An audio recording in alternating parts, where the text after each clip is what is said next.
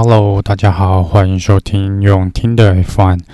上一集我们聊到红牛车队，那红牛车队呢，我们一般又统称它为大牛哦。那这代表就有另外一个车队，那我们叫它小牛。那这个小牛呢，其实就是 Alpha Tauri。那 Alpha Tauri 呢的前身呢，又是名叫做 Scuderia Toro Rosso 的车队哦。那如果单单指成军的时间呢，Alpha Tauri 呃只有两年的。应该说是在 F1 只有两岁哦，那他是从二零二零才正式参赛的。那我们这边呢，还是得先聊一下他的前身 Toro Rosso。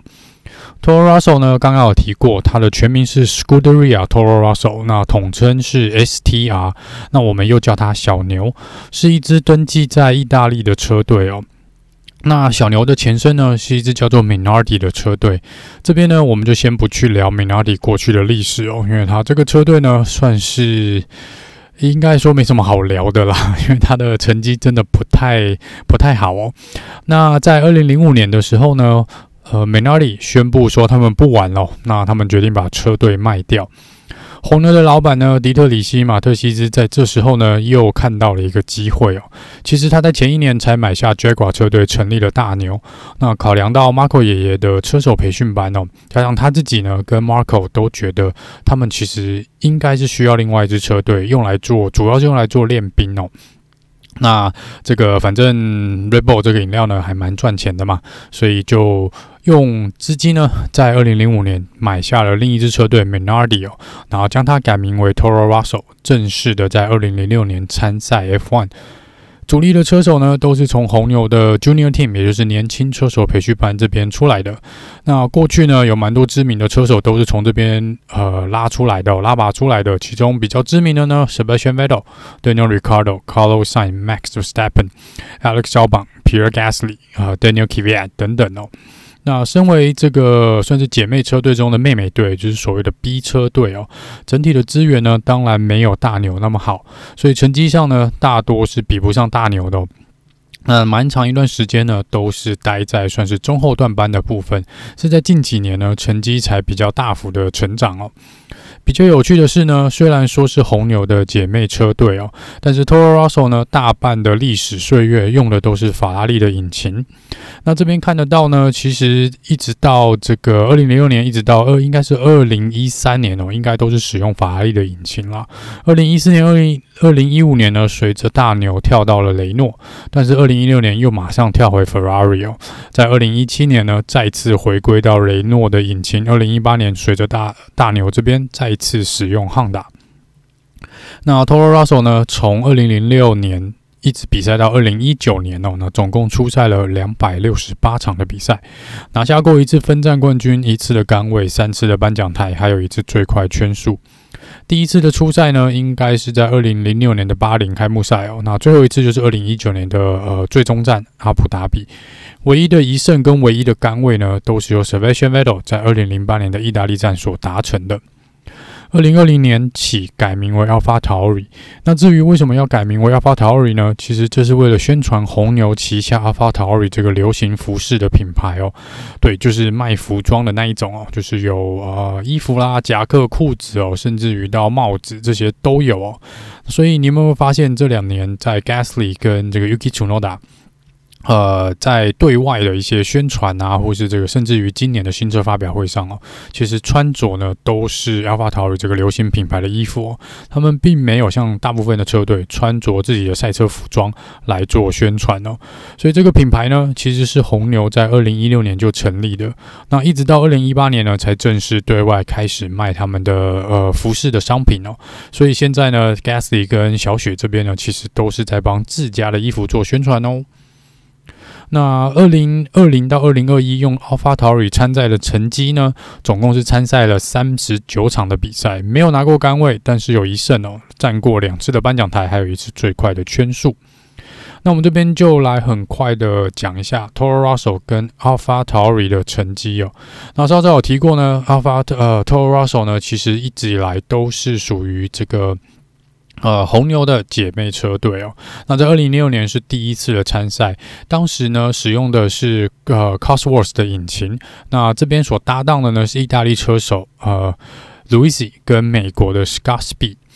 那这应该也是最近最后一次哦，这个有美国的车手在 F1 的初赛哦，正式的初赛。那第一年参赛呢，其实成绩蛮不尽理想的哦，只拿下了一分哦。那在第二年呢，二零零七年，一个比较重大的事情发生，就是他们在第十一站开始呢，换掉了 Scott Speed，呃，但是换来的呢，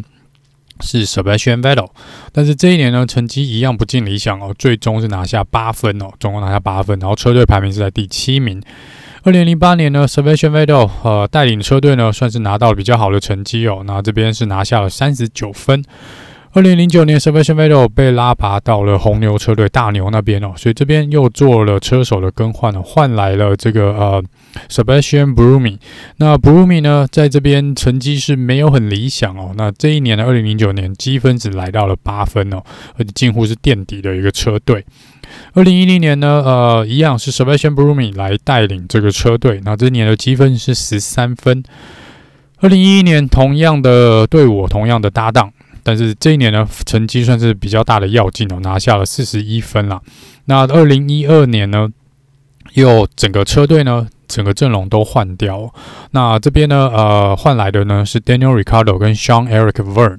那这边先跟大家聊一下哦，虽然说 s e b a s t i a n b r u m i 跟这个呃 John Eric Verne Verne 呢，他们在 Toro Rosso 或者在 F1 的成绩呢，都不是那么理想哦。但是他们自从离开 F1 之后呢，其实跑道都是跑到 Formula E 去哦。这个呃，在这边呢都有拿下世界冠军哦，Formula E 的世界冠军。所以其实虽然红牛呢在自己 Toro Rosso 这边呢，也许有些车手是没有在 F1 发光发大哦，但是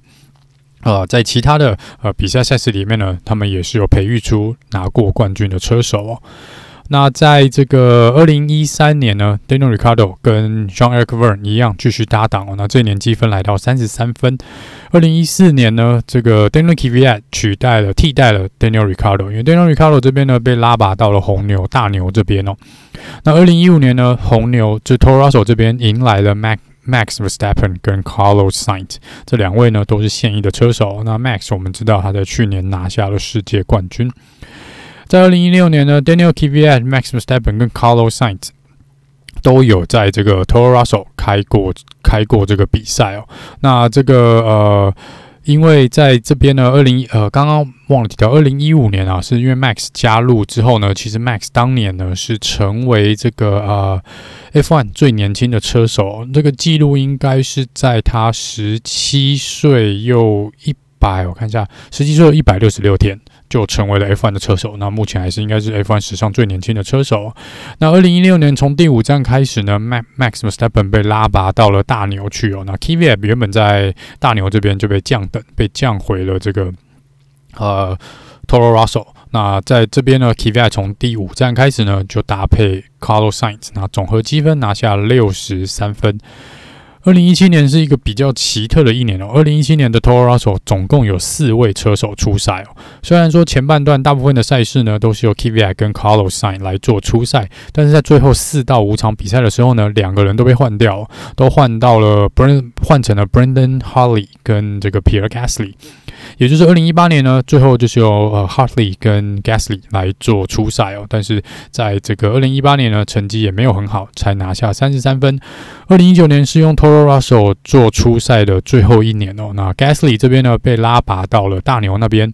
，Kvyat 这边回来替代了 Gasly，但是前面的十二场比赛呢是 Alex 肖榜做初赛哦，但是后来。呃，Gasly 又被红牛这边降等回来哦，所以变成跟 Albon 做一个交换，所以把 Albon 拉到了大牛那边去哦。这一年，二零一九年呢，拿下了八十五分。二零二零年换成呃 AlphaTauri 做初赛，那这边呢是由 Kvyat 加这个 Gasly 的阵容，在这一季呢拿下了一百零七分哦。Gasly 在二零二零赛季的意大利站呢拿到冠军，很妙哦。这个 Toro Rosso 的两支冠军呢都是在意大利站哦。那 Gasly 呢也是继一九九六年以来第一位法国的车手拿下这个分站的冠军哦。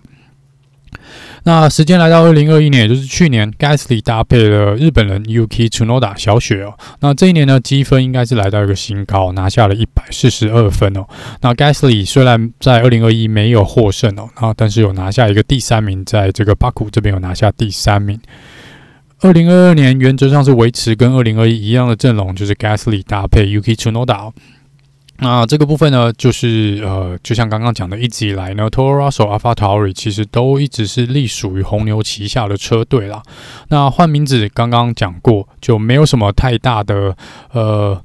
有什么太大的历史，为什么没有？那其实主要就是为了宣传，为了宣传这 AlphaTauri 这个品牌哦，因为 Toro Rosso 本身呢，应该是。呃，就只有在赛车界了。那 AlphaTauri 呢，是还有跨足这个时尚界嘛，所以在这边应该是红牛的一个多角经营的一个呃策略啦，一个策略。所以未来呢，我们也会持，应该也会持续的看到呃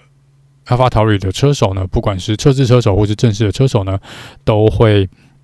继续穿这个 AlphaTauri 的衣服，流行服装。来做一个宣传啊，这个不要太意外。就是，也许之前好像有人有来问过，说为什么这个他们穿的衣服都蛮奇特，然后拍一些很奇奇怪怪的定妆照。那这就是为什么，因为他们呃有一点点是在真的就在宣传自己的流行服饰哦，所以这个部分就是未来一定会看到更多这种定妆照了。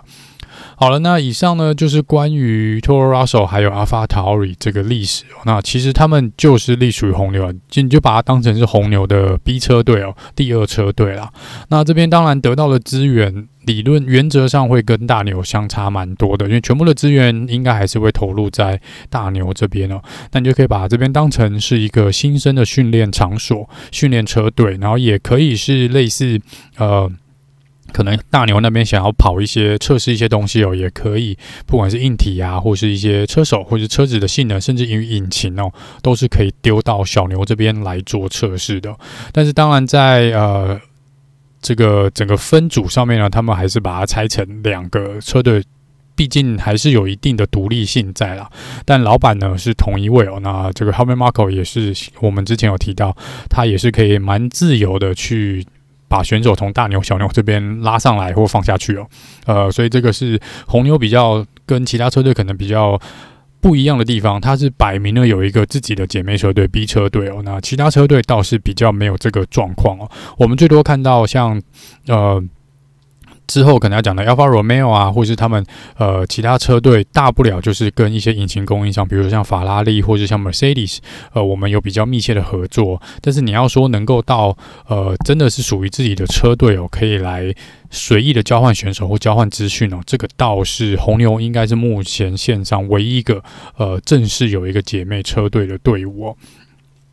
好了，那以上呢是有关 Toro Rosso 跟 AlphaTauri 的历史的一些介绍，不知道有没有对这个车队有再多一点点的了解呢？那就像刚刚讲的，这个以未来性来说呢，呃，小牛这边可能是比较不是一个夺冠的车队的选项啦，因为这种就像刚刚讲的，大部分的资源还是会放在大牛这边。但今年呢，呃，看起来设计上面呢跟红牛这边应该也是会大同小异，加上又使用同样的汉达引擎啊，也许不能挑战到冠军哦，但是我想去像去年一样去挑战一个前五名，应该是没有问题的。在算是中段班之前呢，应该是没有问题的。那我们下一集呢，就会来聊聊另外一支 Alpha 车队哦，Alfa Romeo。那以上呢就是这集有关于 Toro Rosso 跟 AlphaTauri 的简介。那我们下次见喽，拜拜。